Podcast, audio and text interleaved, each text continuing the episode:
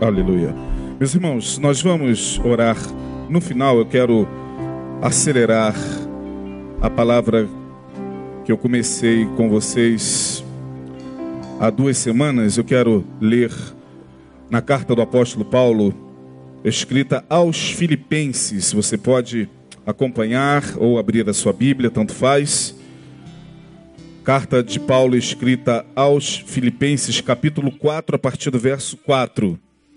Nós estamos falando sobre o seguinte tema: a blindagem da alma.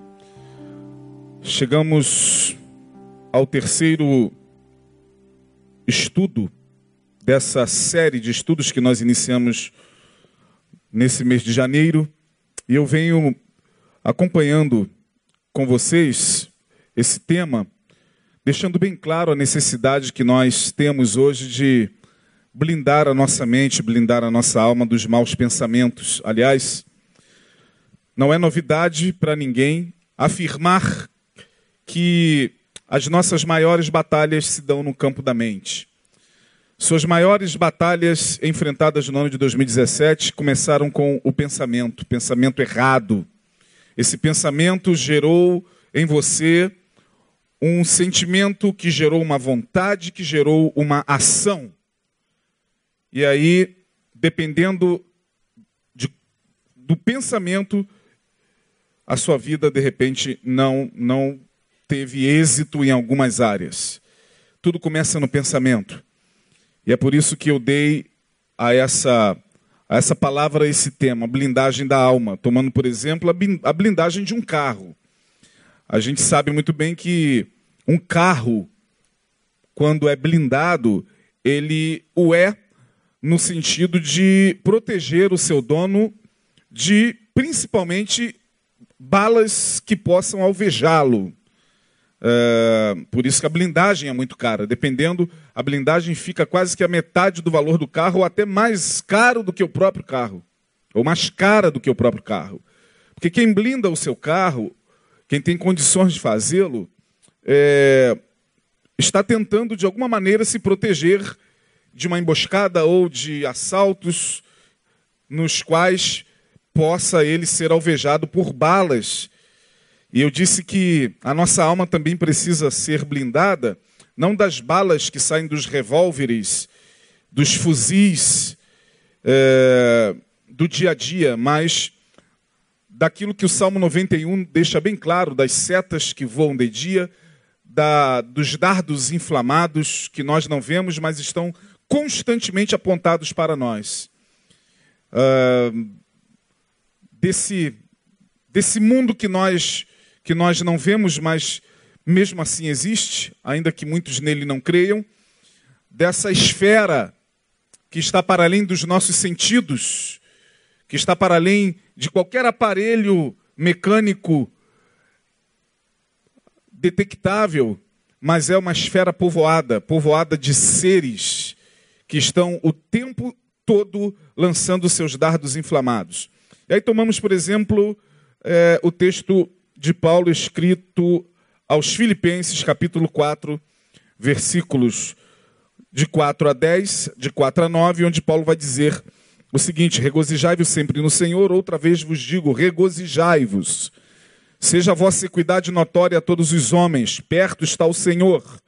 Não estejais inquietos por coisa alguma, Antes as vossas petições sejam em tudo conhecidas diante de Deus pela oração e súplicas com ações de graças.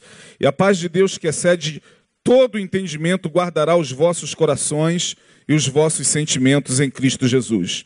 Quanto ao mais, irmãos, tudo o que é verdadeiro, tudo o que é honesto, tudo o que é justo, tudo o que é puro, tudo o que é amável, tudo o que é de boa fama.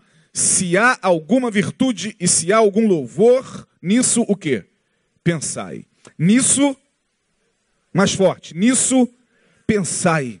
Nisso pensai.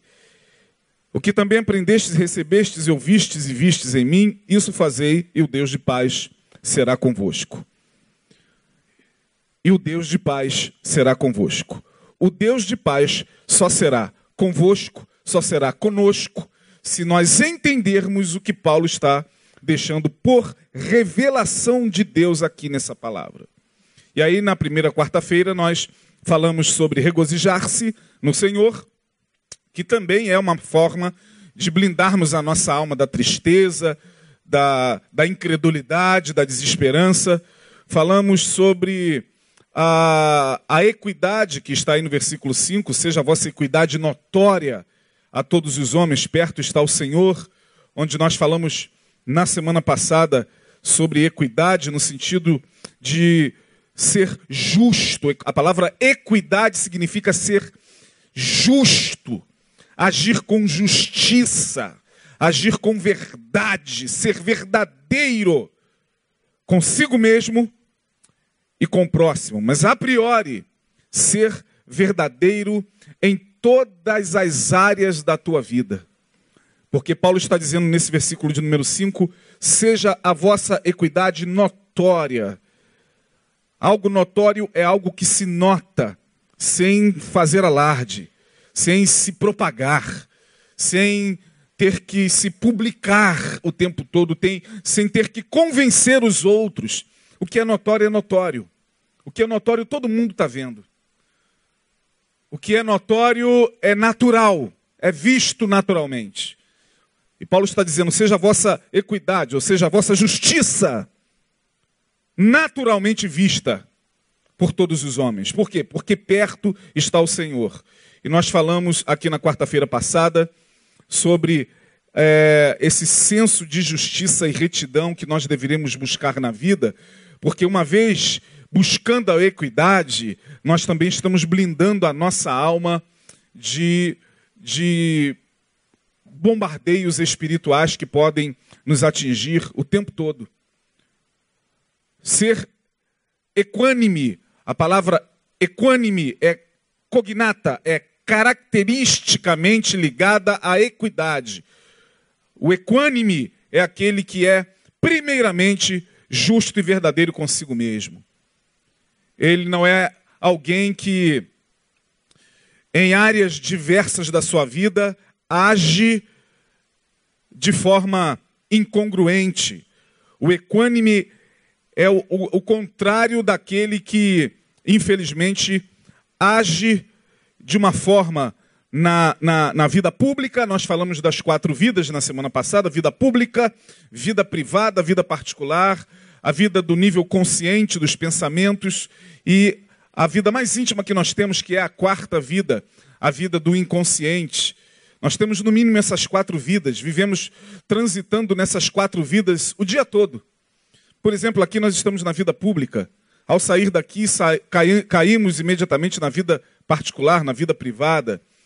Ah, depois, quando você está consigo mesmo, você cai na terceira vida, que é a vida mental, dos pensamentos, dos seus próprios pensamentos, do que você pensa. E depois você entra para um nível mais profundo que é o nível inconsciente, ali onde você de fato é você, ali onde nós falamos na semana passada, onde ódio é ódio mesmo, ódio não é não é não fui com a tua cara, é, ódio não, não é meu santo não bateu com o teu. Ali no inconsciente, ódio é ódio. Eu odeio essa pessoa. Eu não gosto dela. Ou então eu amo essa pessoa, eu estou apaixonado por ela. No, no nível inconsciente, eu disse: nós estamos mergulhados na luz. Na primeira vida, na vida pública, nós estamos mais distantes da verdade e da equidade. Porque na vida pública é uma vida onde nós vivemos um para o outro. Falamos aqui fartamente sobre isso na quarta-feira passada.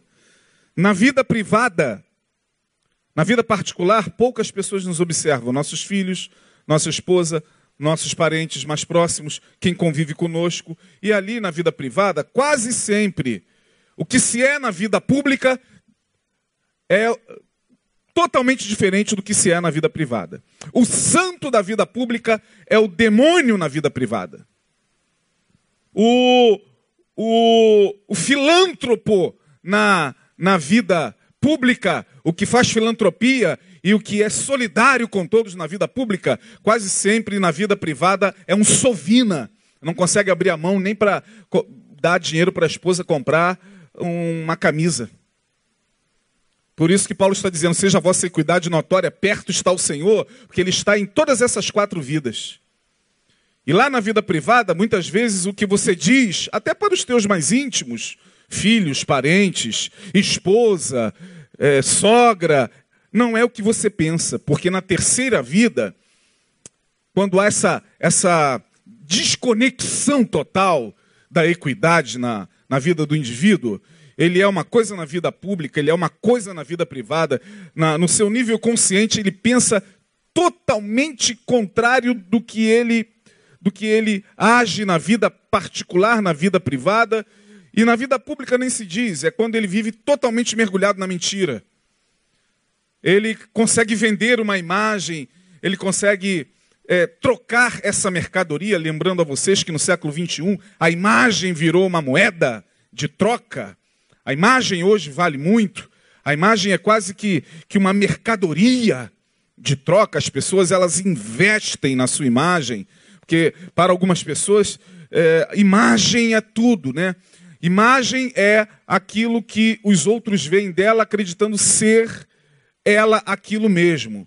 Quando na verdade saiu da vida pública, a gente vai para a vida privada, vai para a vida consciente, mergulha no inconsciente, e quando a gente mergulha no inconsciente, estamos na luz. Totalmente na luz.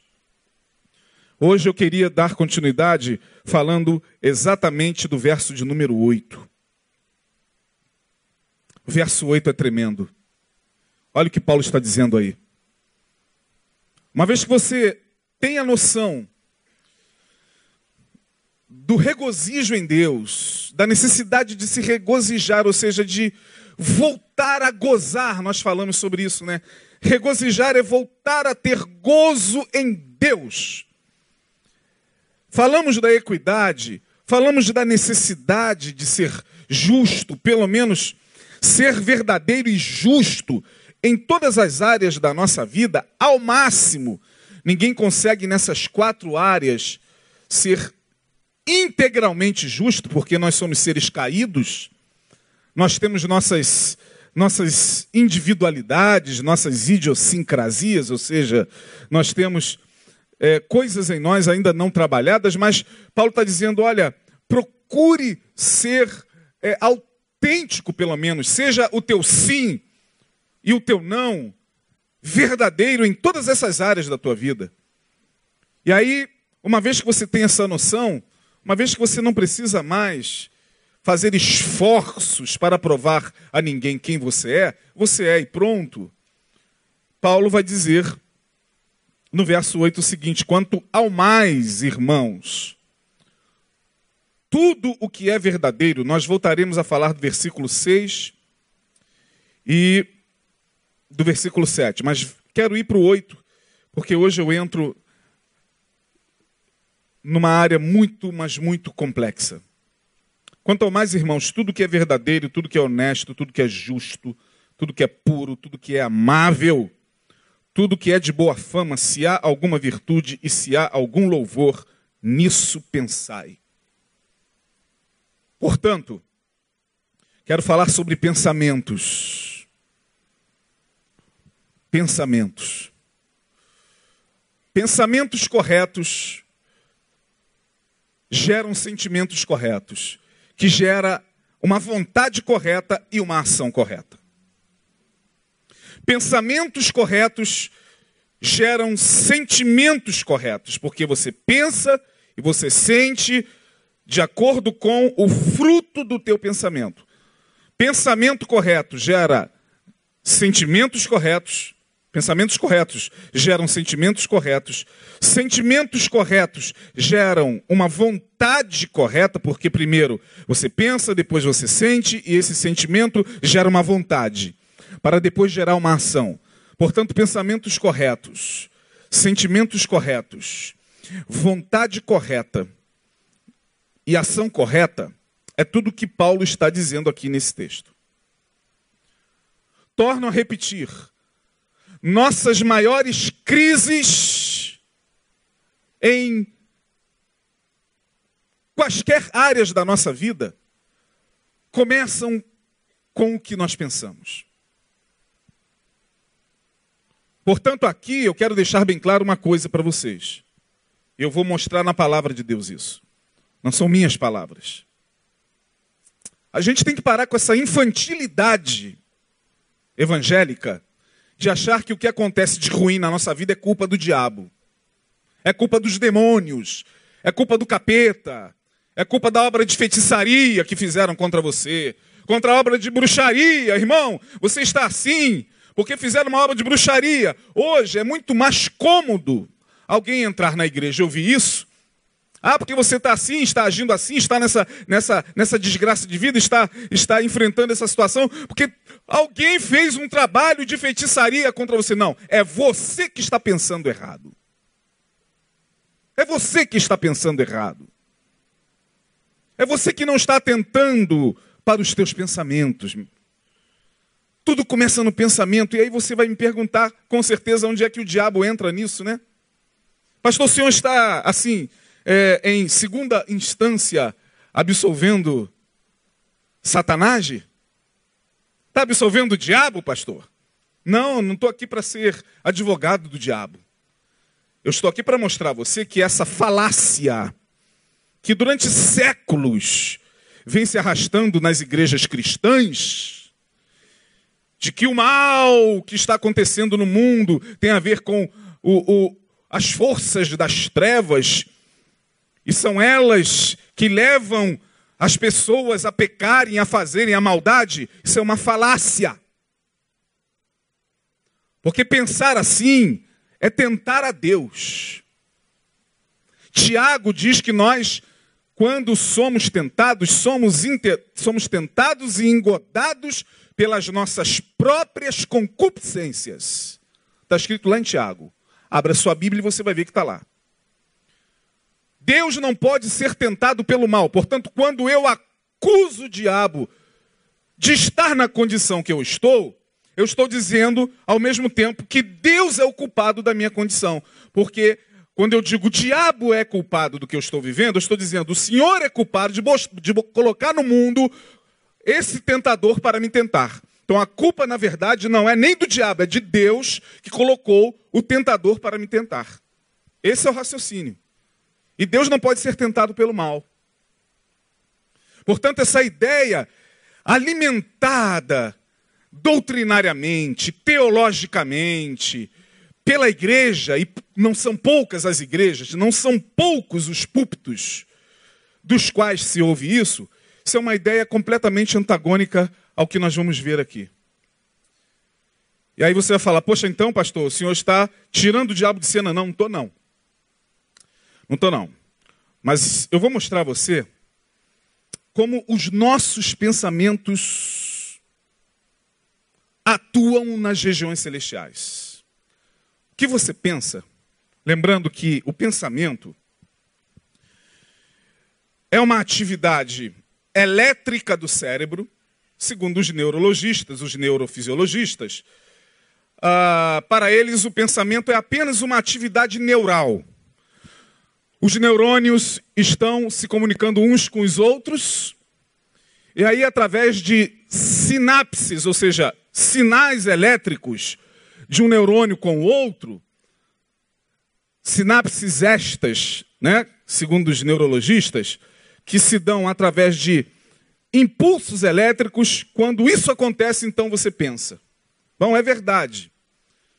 É verdade quando você olha apenas pelo lado funcional anatômico. Mas para nós, que cremos que o homem não é só um cérebro, para nós que cremos que além desta massa cinzenta que você carrega dentro da sua cabeça, de mais ou menos um quilo e meio, um quilo e setecentos gramas, você é adulto, além dessa massa cinzenta, além daquilo que a medicina, quando faz a, a, a anatomia, é, pode ver, não tem um cérebro aqui, não tem mais nada além do cérebro. Além disso, nós sabemos que nós temos algo que não é detectável, torno a repetir, por aparelhos eletrônicos, por aparelhos é, é, desenvolvidos em última geração, por exemplo, um aparelho de ressonância magnética. Aliás, quantos já fizeram ressonância aqui? Levante a mão. Eu já fiz umas três. É horrível. Você entrar dentro daquela coisa e ficar ali. Eu fiz uma ressonância certa feita de uma hora e dez minutos. Lombar, cervical e torácica. Aquele negócio, tá, tá, tá, tá, tá, tá, tá, não é? Sai de lá maluco. É, maluco. Chega de tá, tá, tá, tá. A gente ouve tá, tá, tá, tá, tá todo dia. Mas é horrível.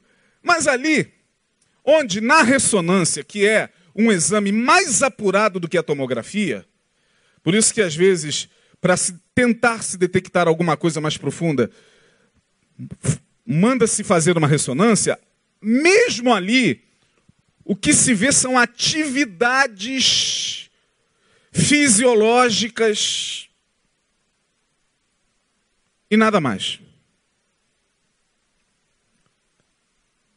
Aí vem a discussão dos que são materialistas, dos, dos cientistas médicos materialistas, porque, afinal de contas, 10, 12 anos de medicina é, é, foram suficientes para que eles pudessem entender apenas essa máquina humana. Além disso, cresce, graças a Deus, no mundo um, uma parcela de médicos que já estão começando a dar crédito de que nós não somos só isso, de que nós carregamos alguma coisa além do cérebro, que age sobre o cérebro, mas não é ele. E aí divide-se a ciência sobre o que chamar isso. Uns chamam de consciência. Que é consciência? A teologia, a religião chama de essência, de espírito. E isso está dando uma discussão enorme, porque algumas pessoas são dadas como mortas. E vocês sabem muito bem que a morte só se dá com a morte cerebral. Sabe disso, né? Se o teu coração parar, você pode continuar vivo, mas se detectar morte cerebral, óbito. E não são poucas as pessoas que, mortas cerebralmente lá, estão tendo experiências pós-morte. E depois elas retornam. Já ouviram falar das experiências pós-morte? Quantos já já pesquisaram? Pesquise lá.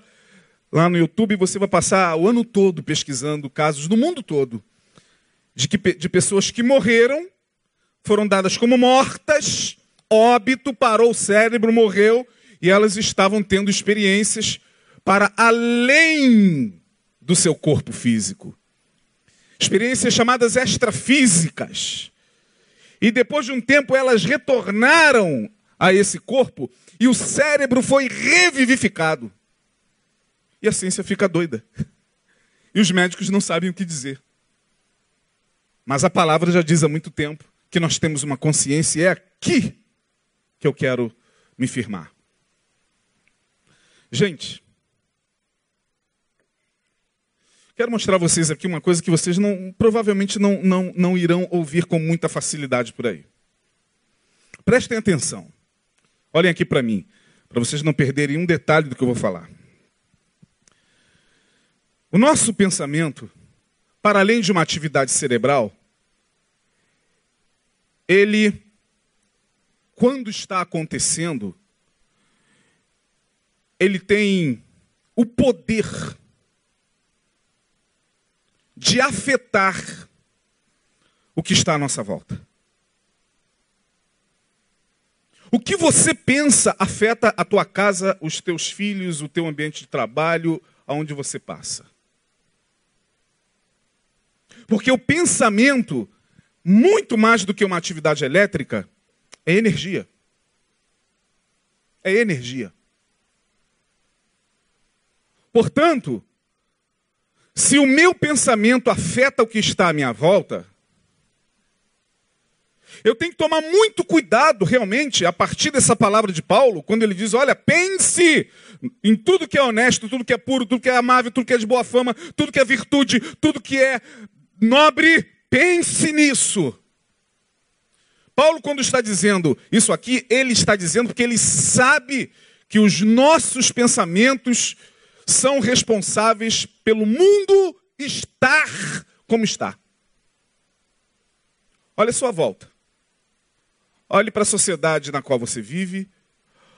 Olhe para o mundo no qual você vive. Olhe para o status quo, ou esse estado de coisas que se estabeleceu no nosso mundo. O que, que tudo isso representa? Pensamentos. Pensamentos. E aí eu quero mostrar a vocês uma coisa. Bom, quando a gente estuda, por exemplo, geografia, eu nunca fui muito fã de geografia, eu gosto de história, sou formado em história, tenho formação em história, eu gosto de história. Geografia nunca foi meu forte. Até porque ah, eu tive professores que não me marcaram muito na área de geografia. De história, sim. Mas quando você estuda geografia, você estuda as camadas terrestres, você chega à conclusão de que existem camadas na Terra, eu vou falar algumas delas aqui. Camadas. Aqui está a Terra. Aqui está a Terra. Existem camadas na Terra. Vocês já estudaram isso? Né? A mais famosa é a atmos. Fala bem alto. A? Sim, essa é uma delas. Mas nós temos, por exemplo, a troposfera. Nós temos a estratosfera. Cada vez que sobe, por exemplo, daqui onde nós estamos, 50 quilômetros, bota aí, 50 quilômetros daqui aonde mais ou menos? Mais ou menos, de carro. Daqui a Petrópolis? Daqui a Petrópolis para cima, nós temos a chamada estratosfera. Bota mais 100 quilômetros para cima, nós temos a chamada mesosfera. Bota mais 100 quilômetros, vai subindo para cima, onde o, ar já está rarefeito. Nós temos a termosfera. Vamos subindo, chegamos na exosfera, com X, ou ionosfera, que é uma camada para além da atmosfera, quase que em órbita, quase, muito alto muito alto. A ciência conhece e fala muito bem dessas camadas: estratosfera, atmosfera, ionosfera, troposfera, a hidrosfera, composta pelos oceanos, pelos mares, é também uma camada, hidrosfera. A ciência só desconhece uma, que é o tema da minha palavra hoje: psicosfera. Psicosfera. A psicosfera, ela não é visível pela ciência, ela não é detectável pelos aparelhos de observação astronômica, os mais desenvolvidos. Não adianta, pode colocar os, os, os telescópios mais desenvolvidos, ela não será vista, porque a psicosfera é uma camada espiritual. Mas ela existe. Ela não só existe, eu vou mostrar a vocês algo muito interessante na palavra, como sendo ela também responsável aquilo que de volta nós recebemos em função do que nós pensamos. O que você pensa vai para a psicosfera. Na psicosfera, o que você pensou, volta. Portanto, a humanidade de tempos em tempos recebe a chamada chuva ácida espiritual de tudo aquilo que ela própria pensou, de tudo aquilo que ela própria produziu, de tudo que ela sentiu, de tudo que ela pensou, vai para a psicosfera, vai para esse essa camada que alguns pouquíssimos cientistas arriscaram em, em afirmar, quase que caindo no ridículo, quase que sendo ignorados. Um deles, um psicanalista que eu amo muito, chamado Carl Gustav Jung, escrito com G, Jung, Jung. Jung foi o único que falou, em outras palavras, da psicosfera, dando outro nome, inconsciente coletivo. Jung, quando fala do inconsciente coletivo, ele diz o seguinte, ou chamado registro acásico, com K. Jung, através das suas pesquisas e meditações, ele diz: existe um inconsciente coletivo. Nesse inconsciente coletivo estão registrados tudo que uma humanidade, que, que um grupo de pessoas, que uma família, ou que as pessoas produzem. E é lá no inconsciente coletivo, ou na psicosfera, que nós recebemos resultado daquilo que a gente pensa de bom e daquilo que a gente pensa de quê? De ruim. Hoje eu entendo. Hoje o Senhor Jesus, através desse estudo sobre o qual eu tive que me debruçar, hoje eu entendo o que Deus falava e que eu não entendia desde que eu sou convertido. Eu tentava entender por que, que Deus diz. Dizia: Eu visitarei a iniquidade dos pais nos filhos até a terceira e quarta geração daqueles que me aborrecem. Eu nunca entendi isso. Falei, meu Deus, que, que Deus é esse que, que, que uma geração pratica o mal e a outra que paga? É, nunca entrou isso na minha cabeça. Como teólogo, como pastor, eu nem me arriscava a pregar sobre isso, porque aí veio teologias falando da maldição hereditária. Porque, não, não, não, não. Deus está dizendo, eu vou visitar a vossa geração e a vossa geração vai pagar por aquilo que vocês estão fazendo. Isso não é karma. Isso não é karma. Não estou aqui para falar de religião e de quem crê nisso. Eu só estou dizendo e mostrando a vocês uma outra coisa. Deus está dizendo o seguinte: o que vocês estão produzindo vai voltar de volta, ainda que seja nos filhos e nos netos de vocês. Portanto, não é Deus o culpado, somos nós. O que nós estamos vivendo hoje de desgraça, de, de, de guerra, de, de, de, de perversidade, de violência, tem a ver com aquilo que está chovendo de volta sobre nós. Portanto, segura isso aí, se você quiser também. Se não quiser, você deleta tudo e continua vivendo a vida como você vive. Mas se você está entendendo o que eu estou falando, eu vou mostrar a você aqui como a psicosfera atua na troposfera, na estratosfera, na atmosfera e na hidrosfera. A psicosfera atua em todas as camadas. O que nós pensamos está destruindo o planeta. Abra sua Bíblia, por favor, em Oséias, capítulo 4, versos 1, 2 e 3. Chumbo grosso, irmão. Aqui é pancado. A gente não está aqui para brincar. É para ficar brincando de nhenhenhen. Eu fico em casa vendo um seriado. Abra sua Bíblia em Osés, capítulo 4. Vou mostrar a vocês aqui como o que nós pensamos. Portanto, nós pensamos, sentimos, vem à vontade, nós produzimos nossas ações são resultados do nosso pensamento. Como isso está acabando com a estratosfera, a psicosfera, a hidrosfera, a atmosfera, a ionosfera. O planeta está morrendo por culpa nossa. Por culpa de quê, pastor? Dos nossos pensamentos. Oséias capítulo 4. Ouvi a palavra do Senhor, vós filhos de Israel, porque o Senhor tem uma contenda com os habitantes da terra. Preste atenção. Porque o que? Não há verdade nem benignidade, nem conhecimento de Deus na terra. Tá difícil até pregar aqui isso. Tá esquisito, tô, tô meio tenso. Não há verdade. Olha o que, que Deus está dizendo através de Osés. Ouçam moradores da terra. Deus tem uma contenda com vocês. Por quê? Porque vocês estão pensando errado. Não há verdade, nem benignidade, nem conhecimento de Deus na terra. Só prevalecem o perjurar o mentir, o matar, o furtar, o adulterar e há homicídios sobre homicídios. Está acompanhando aí?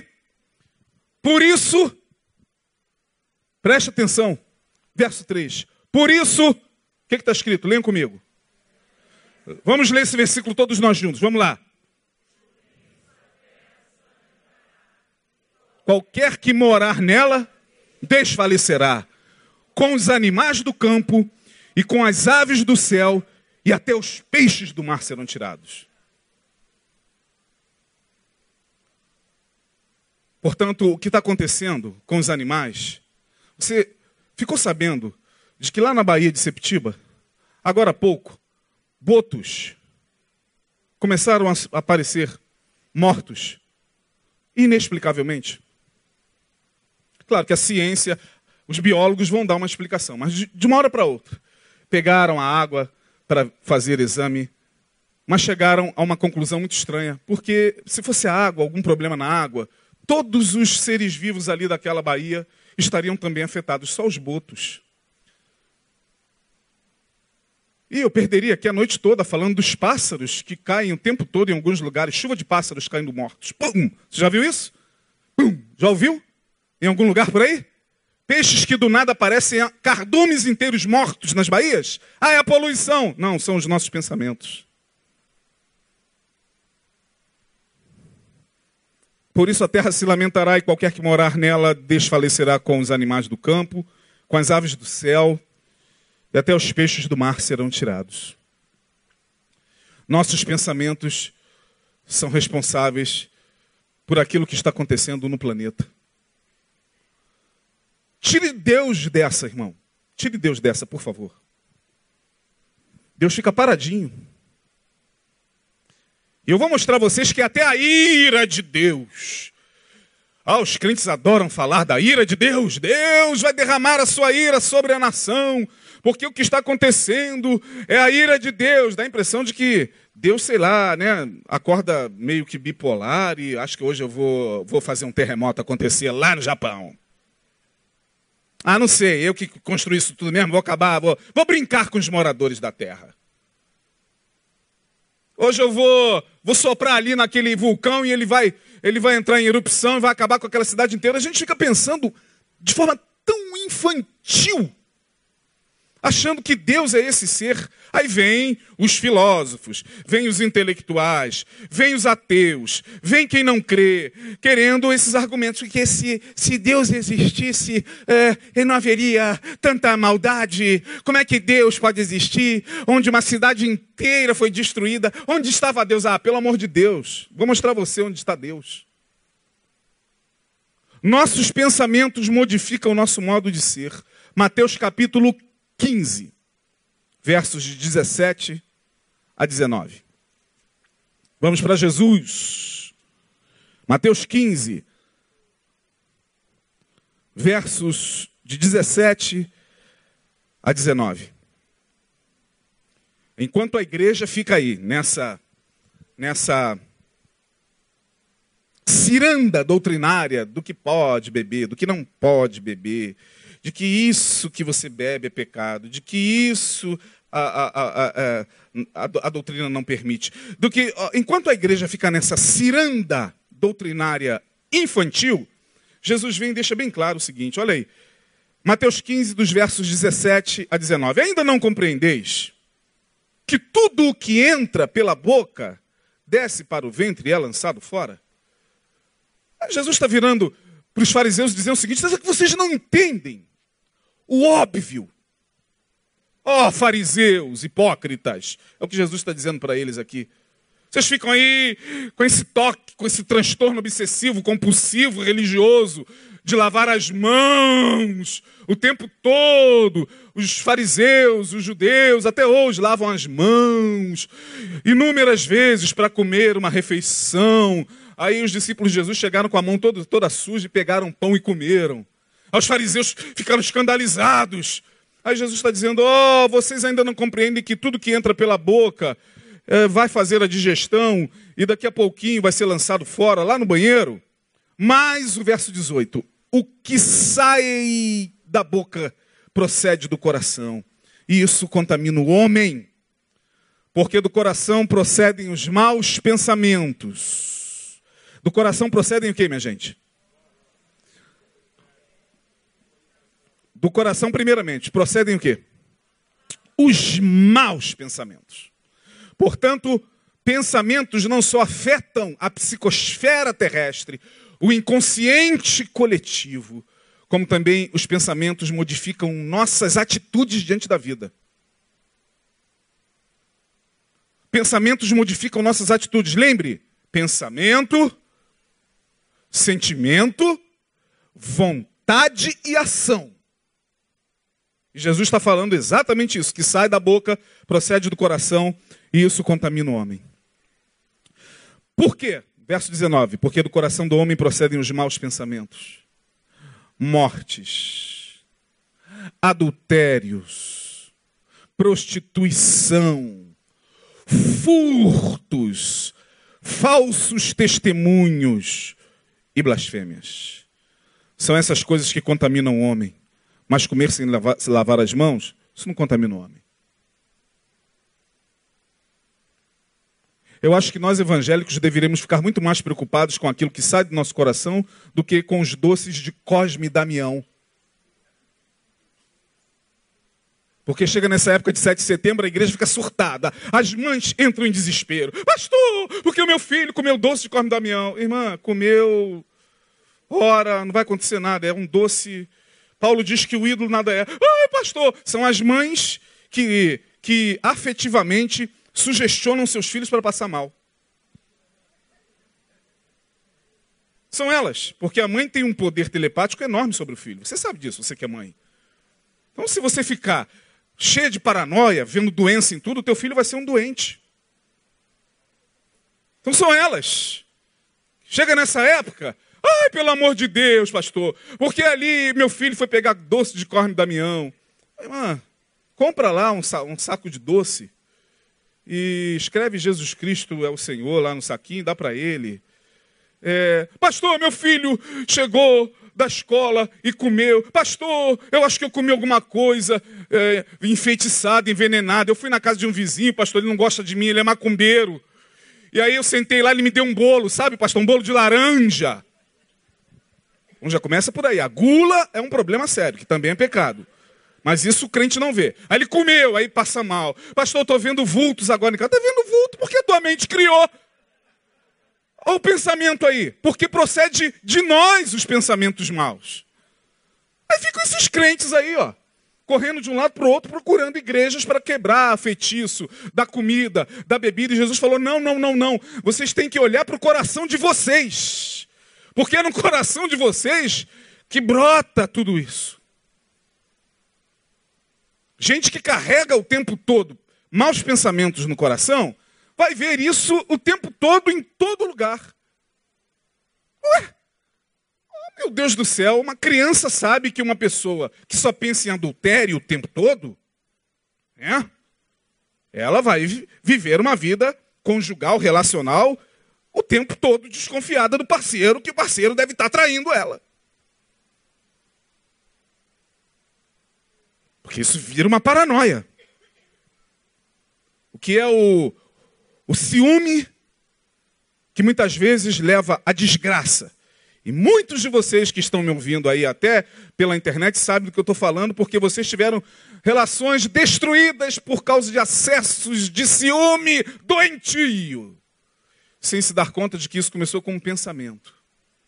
Às vezes não tinha nada, não tinha prova nenhuma de nada, não havia testificação de nada, mas a pessoa entra num ciclo vicioso. Minha gente, eu estou falando para vocês aqui algo muito sério. Se você quiser ter um 2018 um pouquinho mais brando, eu disse aqui na quarta-feira passada, né? Eu, Isaías, nesse ano de 2018, não quero acertar mais, eu quero errar menos. Fazendo uma análise do meu ano de 2017, como os meus pensamentos me traíram nas minhas relações interpessoais. Fui traído pelos meus pensamentos.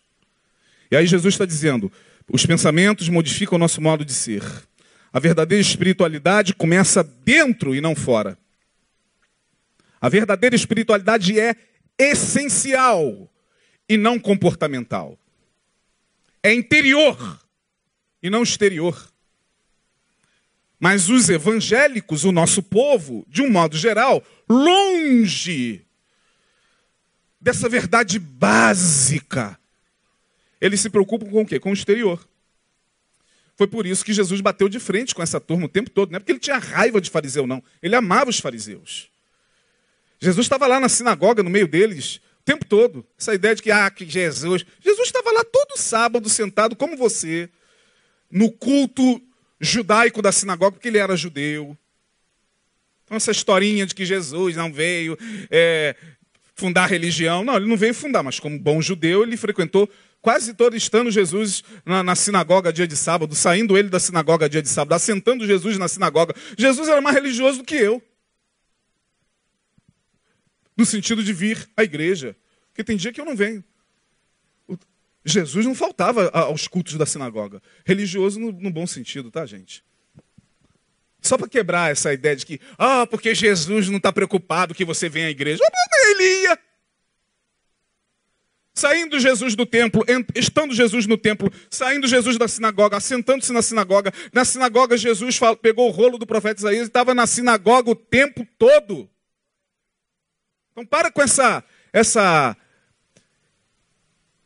essa ideia dos que se revoltaram com a igreja. Eu não preciso estar lá, problema é seu, a gente respeita. Agora, não queira criar filosofia em cima de Jesus. Não cola na Bíblia não cola. Ah, porque Jesus não cola. Jesus estava o tempo todo assentado também como você, ouvindo os judeus lá. Jesus estava lá também, como bom judeu, com o quipazinho dele. O problema é que Jesus não era como eles. Jesus conhecia a religião deles profundamente e sabia que ali era uma farsa. Não havia verdade, não havia justiça, não havia nada naquela religião seca. Mas Jesus estava ali, na sinagoga. Portanto, ele não tem raiva de fariseu, não. O problema de Jesus era com essa hipocrisia dos fariseus, que é a nossa hipocrisia. A minha, a sua, a nossa. Que só se preocupa com o exterior, só se preocupa com o que os olhos veem. Eu fiz uma postagem nas redes sociais Ixi. Até que fui bem aceito, sabe? Eu fiz, ih, todo mundo ia, foi arrebentado. Não, até que o pessoal aceitou bem. Um que fez um comentário aqui ali, eu peguei o, o Pablo Vittar e achei um vídeo dele no YouTube, antigo, onde ele canta é, I Have Nothing, da Whitney Houston. O moleque arrebentou a boca do balão. Tá lá no YouTube, como você chegar em casa, bota lá, Pablo Vittar antes da fama cantando I Have Nothing, de Whitney Houston. moleque canta pra caramba, cantava, melhor dizendo, não sei o que aconteceu com ele.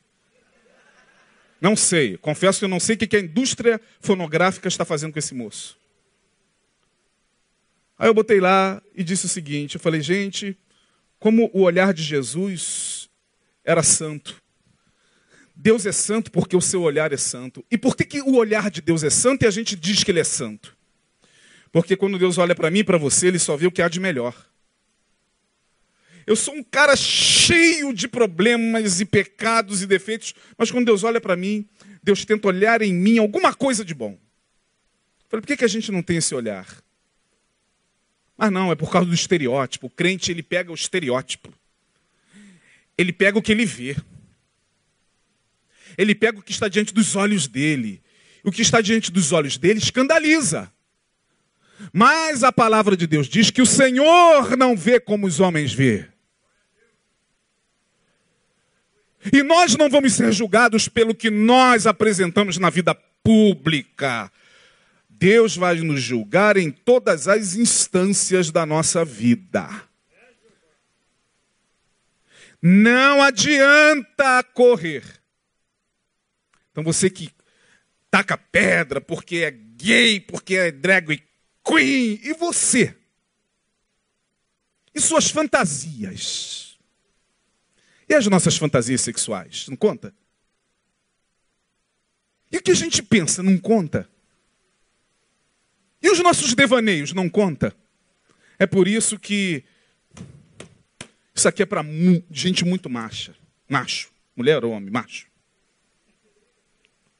quando a palavra de Deus é a palavra de Deus e é apenas ela, é meio difícil as pessoas suportarem mesmo. Não estou aqui dizendo que eu defendo a ideologia de gênero, não estou nem nesse campo. Eu estou falando sobre essa preocupação dos crentes com o exterior, sem atentarem para a sua própria iniquidade, para o seu próprio coração. E aí eu quero mostrar a vocês, caminhando para o final da minha palavra, eu quero liberá-los cedo. Quero falar um pouquinho sobre essa ideia da ira de Deus, né? Falamos da psicosfera, que é essa camada espiritual que não é vista, mas existe. É lá que estão os seres tenebrosos e os seres de luz. É na psicosfera. É lá na psicosfera que eles estão. Os seres densos da escuridão. Os espíritos malignos estão lá. Estão lá para quê? Só para receber o que você manda para lá. Só para receber o que você pensa. Só para receber o que a humanidade produz. E olha, eu vou te dizer uma coisa, hein? É um trabalho que deve ser assim, meio que de voluntário lá entre os demônios, né? Opa, tá chegando adultério aí. Vamos lá. Guerra! Morte! Fome, desgraça. A humanidade vai produzindo e vai chegando lá. Eles estocam. Depois, sabe o que, eles fazem? Quem pode adivinhar? Ou adivinhar. Ó.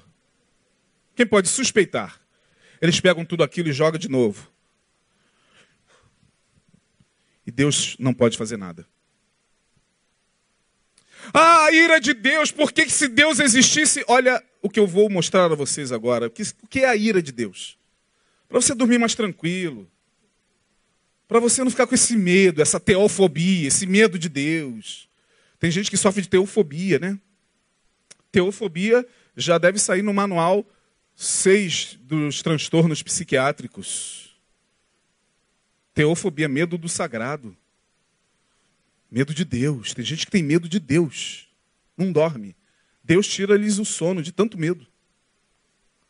Ah, porque é a ira de Deus. Ah, é a ira de Deus. É a ira de Deus. É, Provérbios diz que o homem ímpio, ele foge até da sua própria sombra. O homem perverso, o homem mau, ele toma susto esse tempo todo mesmo. Ai. Ai. Claro. Aqui, ó.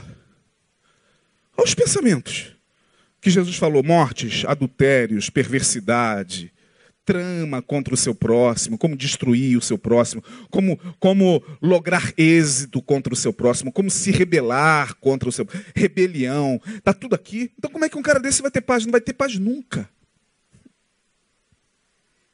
Está entendendo por que, que Paulo, lá no texto principal, vai dizer: gente, olha, tudo que é honesto, tudo que é puro, nisso pensem. Ah, é a ira de Deus, pastor. O que está acontecendo no mundo? Jeremias capítulo 6, versículo de número 19. Caminhando para o final. Jeremias 6, 19. Olha isso aí, irmão. Segura essa bomba. Jeremias capítulo 6, verso 19. Isso é palavra. Isso aqui não foi, não inventei nada aqui. Só palavra. Olha aí. Ouve tu, ó terra, eis que eu trarei mal sobre este povo. O que? Que mal é esse? Leia bem alto, irmão.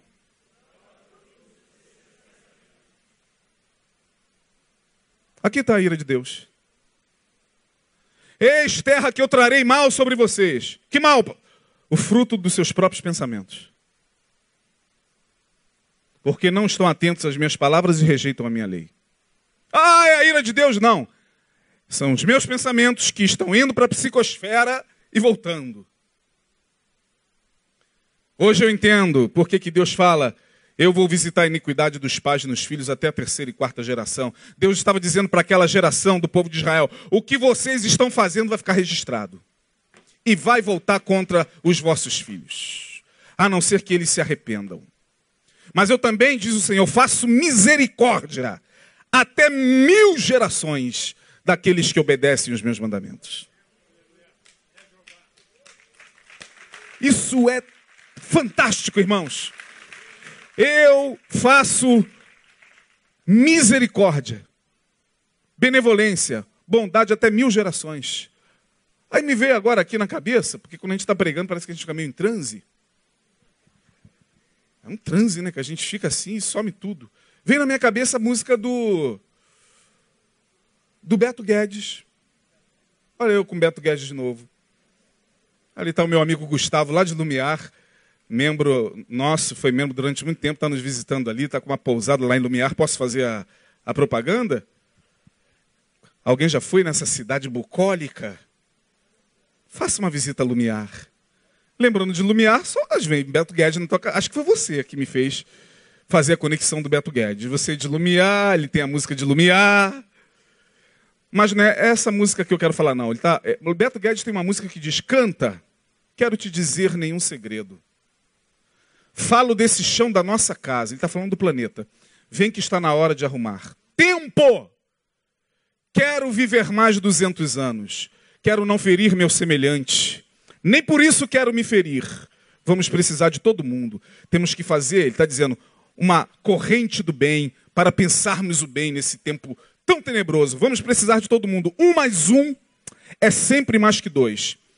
Depois, mais na frente, ele fala uma coisa tremenda, que é o que eu estou pregando aqui. É fazer o paraíso agora para merecer quem vem depois. Pelo amor de Deus, cara. É fazer o paraíso agora para merecer quem vem depois. O paraíso é o que você está pensando agora, para merecer teus filhos e teus netos. Essa palavra eu pregaria na ONU. Se eu tivesse oportunidade. Na ONU.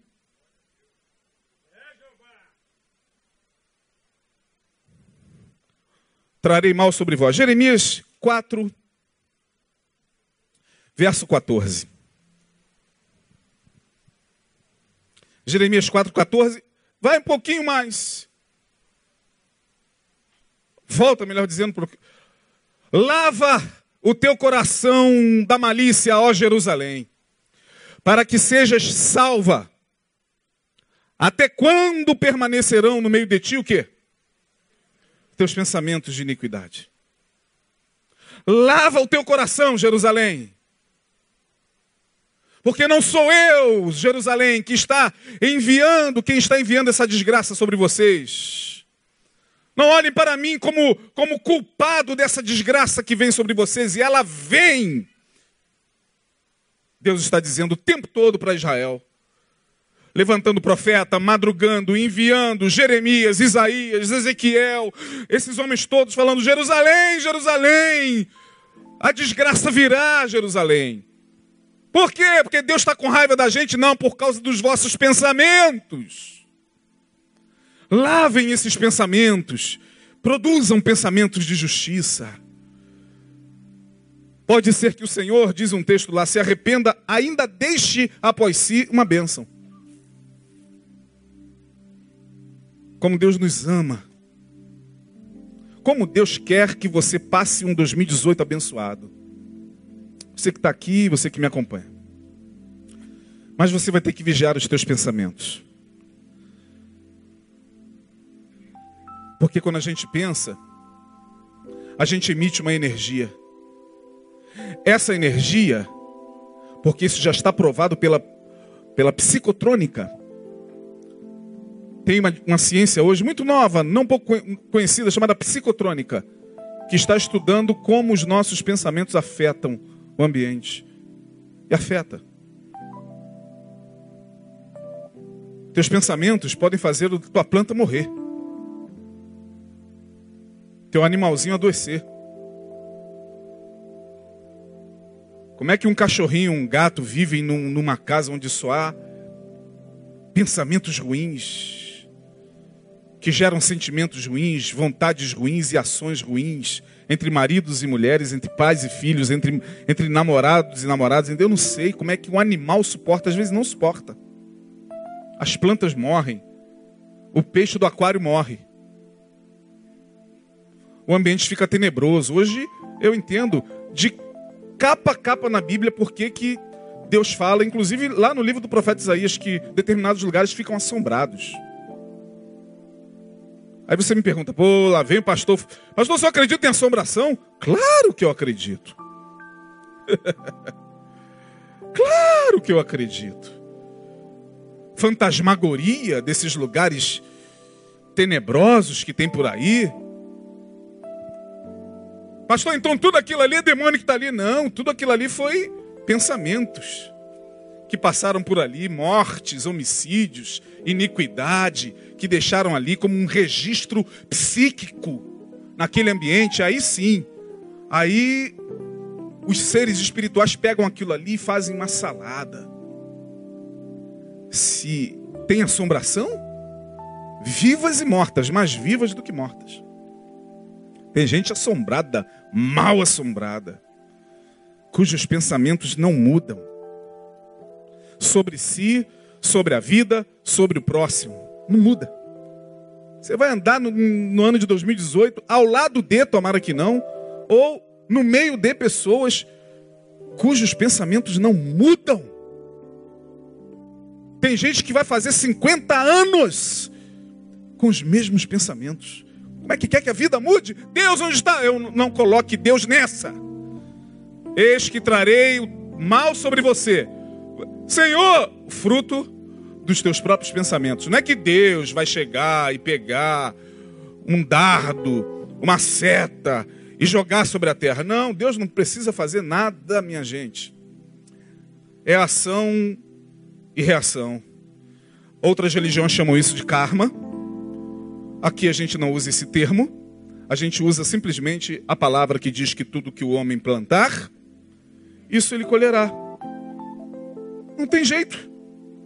Então não adianta, não tem para onde correr. É a palavra de Deus. Mude seus pensamentos, mude seus sentimentos, mude suas vontades, mude seu comportamento. Terminando, 9h25, estamos, graças a Deus, dentro do horário. Pensamento é energia. Olha aqui para mim, pensamento é energia. O que você pensa, vibra. Vibrou, vai para a psicosfera. É um pensamento de morte eu vou matar aquela miserável porque ela me traiu. Eu não aceito que ela me traiu. Pensou? Ó, é como um cheiro de churrasco. A gente está sentado aqui, de vez em quando, ou na sua casa, não vê aquele cheirinho de churrasco? Aí você chega na sacada da tua varanda assim, olha, não vê da onde o cheiro vem. Mas você sabe, tem alguém o quê? Fazendo? É, é exatamente assim que acontece nas regiões espirituais. Vou matar! Opa! Os demônios, cheiro de morte. Eles vêm pela vibração do teu pensamento. É como onda de rádio, irmão. Liga o teu rádio lá. Onda. O teu rádio está tentando sintonizar. Achou! Pronto, sintonizou. Nossos pensamentos nos conectam com as forças da luz ou com as forças da escuridão? Nossos pensamentos. Então eles vêm. Eles chegam e começa o processo de obsessão. Aí é que entra a questão espiritual. Ah, pastor, o diabo não tem nada a ver com isso? Tem, eu estou explicando aqui. Ó. Você pensou, vibrou, emitiu uma energia quântica. Tem alguém querendo matar alguém. Vamos lá? Vamos embora, vamos procurar esse cabra. Tá ali, ó. E olha que o cara tem tempo. Ele já está debaixo de obsessão, mas ele tem tempo. Ele vem à igreja, você traz ele à igreja, ele ouve a palavra, a palavra. Deus usa o pastor. Você que está com essa intenção maligna no teu coração e tal, tal. Mas às vezes ele se torna tão reticente que ele deixa o pensamento cair na vontade, no sentimento. O ódio toma conta. Ele quer destruir aquela pessoa, ou aquele marido, ou aquele ex-marido, ou aquela ex noiva ou aquele ex, sei lá o que, ou aquele amigo que traiu. Ele está ali. E aí começa o processo mais denso da obsessão. Porque os espíritos malignos já vibraram, estão na mesma sintonia. Mas isso ainda pode ser quebrado pelo poder do nome de Jesus. Isso ainda pode ser quebrado pela palavra. Por um amigo que chega, cara, não faz isso não, esquece, deixa pra lá, cara. Vida que segue. Não, eu não aceito ter. Cara, deixa pra lá, brother. Vida que segue, parte pra outra. É, viva a vida, você fazer uma besteira, não. Opa, a obsessão vai pro segundo nível. Primeiro nível ainda é esse leve, da obsessão leve, é obsessão mesmo o nome. Espíritos obsessores. Não é que eles entram, olha o que, que o crente pensa, que o diabo.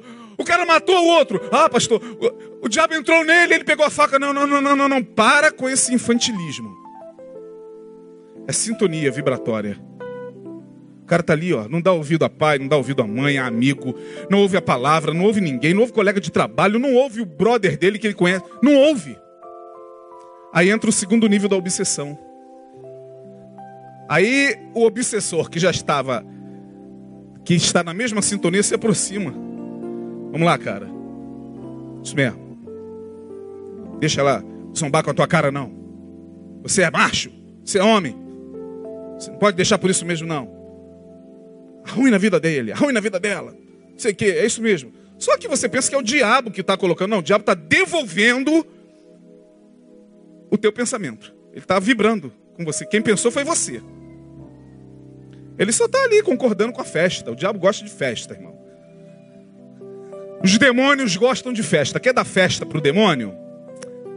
É só você começar a pensar o que não presta. E aí o cara está ali, tem chance, mas não adianta. Ele é teimoso, ele não ouve ninguém. E aí a coisa fica pior, porque a obsessão vai para aquele nível mais denso. Onde ele já não consegue mais controlar o ódio. Ele não consegue mais controlar seus próprios pensamentos, onde o tempo todo é mata, mata, mata, mata, mata, mata, mata. E aí a pessoa vem, ele não aguenta, pá, matou. Quando mata, o obsessor vai embora. E fica ele. Ah, vamos pro alto. Ah, por que, que você fez isso? Ah.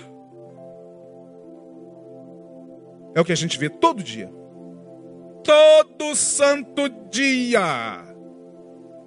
Portanto, cuidado com os teus pensamentos. Como é que eu faço então, pastor, para blindar a minha alma? Guarde o teu coração, Provérbios 4, 23, e aqui eu termino. Sobre tudo que se deve guardar, guarda o teu coração, porque dele procedem as saídas da vida. Vou repetir, Provérbios 4, 23. Sobre tudo que se deve guardar, guarda o teu coração, porque dele procedem as saídas da vida. Guarda a tua alma, blinda a tua alma com o bem, com a palavra, com o que é bom, com o que é honesto, com o que é puro, com o que é justo. Blinda a tua alma, porque daqui para frente, minha gente, o que vocês verão descer da psicosfera sobre o planeta é de deixar a gente de cabelo em pé, fruto dos vossos pensamentos. Guarde o teu coração. Segundo, procure alinhar o teu pensamento com a palavra de Deus. Isaías 55, de 7 a 9. Porque os meus pensamentos, diz o Senhor, não são os vossos pensamentos, nem os meus caminhos, os vossos caminhos. Deixe o homem mau os seus pensamentos e o ímpio os seus caminhos e converta-se ao Senhor, que se compadecerá dele. Torne para o nosso Deus, porque é grandioso em perdoar. Está vibrando com pensamentos ruins. Ó. Deixe o homem mau, o homem de maus pensamentos, teimoso, que não ouve, cujos ouvidos já foram fechados há muito tempo para o que é bom, para o que é de luz. Deixe ele e converta-se ao Senhor, que é grandioso em perdoar. Verso 8. Porque os meus pensamentos não são os vossos pensamentos, nem os vossos caminhos os meus caminhos, diz o Senhor. Verso 9. Porque assim como os céus são mais altos do que a terra, assim os meus caminhos mais altos do que os vossos caminhos e os meus pensamentos mais altos do que os vossos pensamentos. O que, que Deus está dizendo aqui? Olha, se você quiser, você pode elevar o teu nível de consciência a tal ponto de pensar como Deus, de vibrar na sintonia de Deus, de colocar tua mente na faixa do Espírito de Deus do Espírito Santo. Por isso que Paulo diz: quanto mais irmãos meus, olha, tudo que é honesto, tudo que é puro, tudo que é justo, porque o teu pensamento é uma vibração energética no mundo. Olha, procure sintonizar com a palavra, com o que é bom, com o que é honesto, com o que é de Deus. É isso que Deus está falando. Os meus pensamentos são altos, são nobres. Busque ter intimidade com Deus. Voltando para Filipenses, e aqui a gente termina.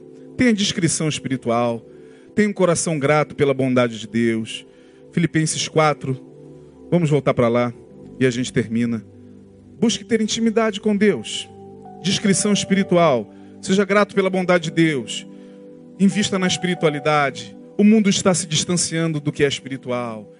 Não da religião. Os templos estão lotados. As igrejas estão lotadas. Cada pastor mais superstar do que o outro. Não, não é disso que eu estou falando. Estou falando de espiritualidade.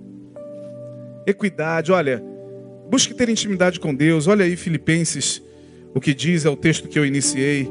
Quando Paulo diz não estejais inquietos por coisa alguma, antes as vossas petições, verso 6, sejam em tudo conhecidas diante de Deus pela oração e súplicas com ação de graças.